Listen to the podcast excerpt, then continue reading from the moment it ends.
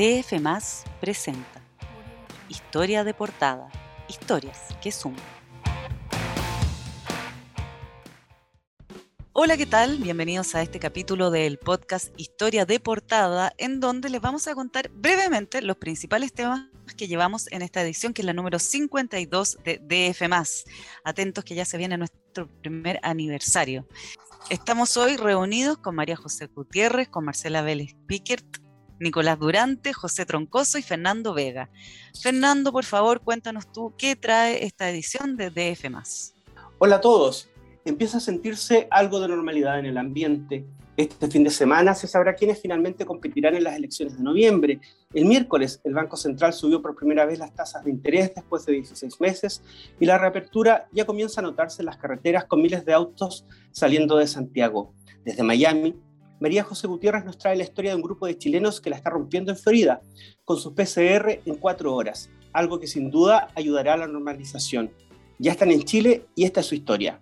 Hola, ¿cómo están? Les traigo la historia de Genosur, la empresa fundada y liderada por el bioquímico Matías Gutiérrez, que en plena crisis pandémica vendió el año pasado cerca de 2 millones de test PCR al gobierno. Pero ese fue solo el comienzo, porque mientras en la fábrica de Macul trabajaban más de 100 personas a dobles turnos de lunes a domingo para dar abasto a esta demanda, los socios empezaron a desarrollar una nueva tecnología que patentaron como Nona AMP. Lo que hace esta Nona AMP es facilitar el proceso de extracción del ARN de las muestras y esto es lo que les permite hoy obtener resultados de estos PCR en un máximo de 4 horas. Todos sabemos lo importante que es recibir los resultados de manera rápida cuando se trata de posibles contagiados, ¿verdad?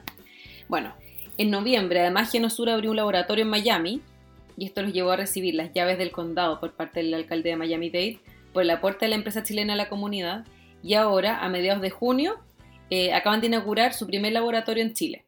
Increíble trabajo el de estos investigadores, pero quienes tendrá la tarea de investigar qué pasó en Suel Capital será el Ministerio Público. La administradora de fondos de inversión, perteneciente a Octavio Gamboa, Nicolás Iglesias y Juan Luis Montalva, se autodenunció porque se apropió del dinero de los inversionistas. ¿Cómo pasó esto?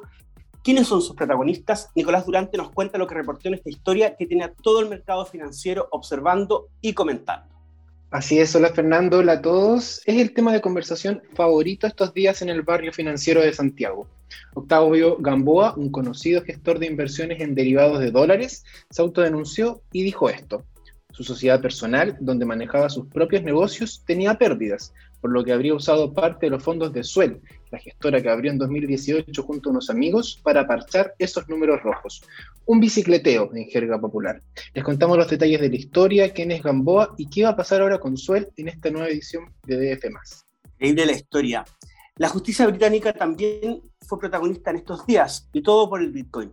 Desde Londres, Marcela Vélez nos cuenta por qué les adelantamos que hay miles de millones de dólares en juego. Hola a todos, esta semana estuve detrás de Craig Wright. Él es un programador australiano que dice ser nada menos que Satoshi Nakamoto, el mítico creador de Bitcoin. Esta es una batalla de identidad que data desde 2016, pero actualmente la gran comunidad cripto o la mayoría de la comunidad lo considera un fraude. Sin embargo, hace poco Wright ganó una demanda en la Corte Máxima de aquí de Londres y según nos afirmaron sus abogados, el fallo de esta corte sería una prueba más de que sí, de que Wright es Satoshi. Pueden leer más de este caso en la edición de este fin de semana. Gracias, Marcela. Y en Chile, Falabella cumple más de 100 días de cambios internos. ¿Qué está pasando en el retailer, José Troncoso? Hola a todos, ¿cómo están? Esta semana contamos los primeros meses del nuevo gerente general de Falabella Retail, Francisco Irarrázaval, quien llegó proveniente de Ripley. Hablamos con sus cercanos, sus pares y ejecutivos de la competencia sobre la impronta que ya está marcando en Falabella este nuevo ejecutivo y los desafíos que tiene por delante. También contamos en qué está hoy Falabella, sus nuevos proyectos y adelantamos los planes que tiene para crecer con fuerza en México con sus divisiones Sodimac y CMR. Eso y mucho más en esta edición de DF. Grandes cambios para el, para el retailer nacional.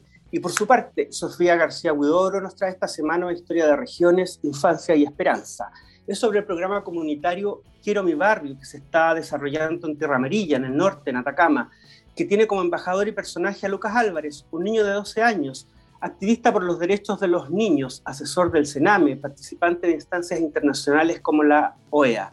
Además, como siempre, Sofía nos entrega una completa guía para aprovechar este fin de semana largo.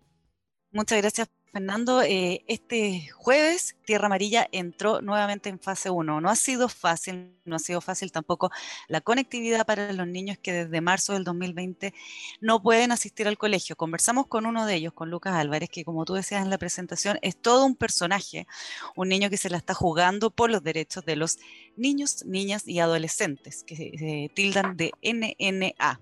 Como bien tú decías, eh, ha sido embajador en distintas, distintas instancias nacionales internacionales y además está participando en este programa de Quiero mi barrio que impulsa en Milbu en conjunto con la Fundación Procultura y que están llevando a cabo un montón de actividades en Tierra Amarilla para generar una mejor calidad de vida para la comunidad. Súper bonito y interesante conocer además a este personaje.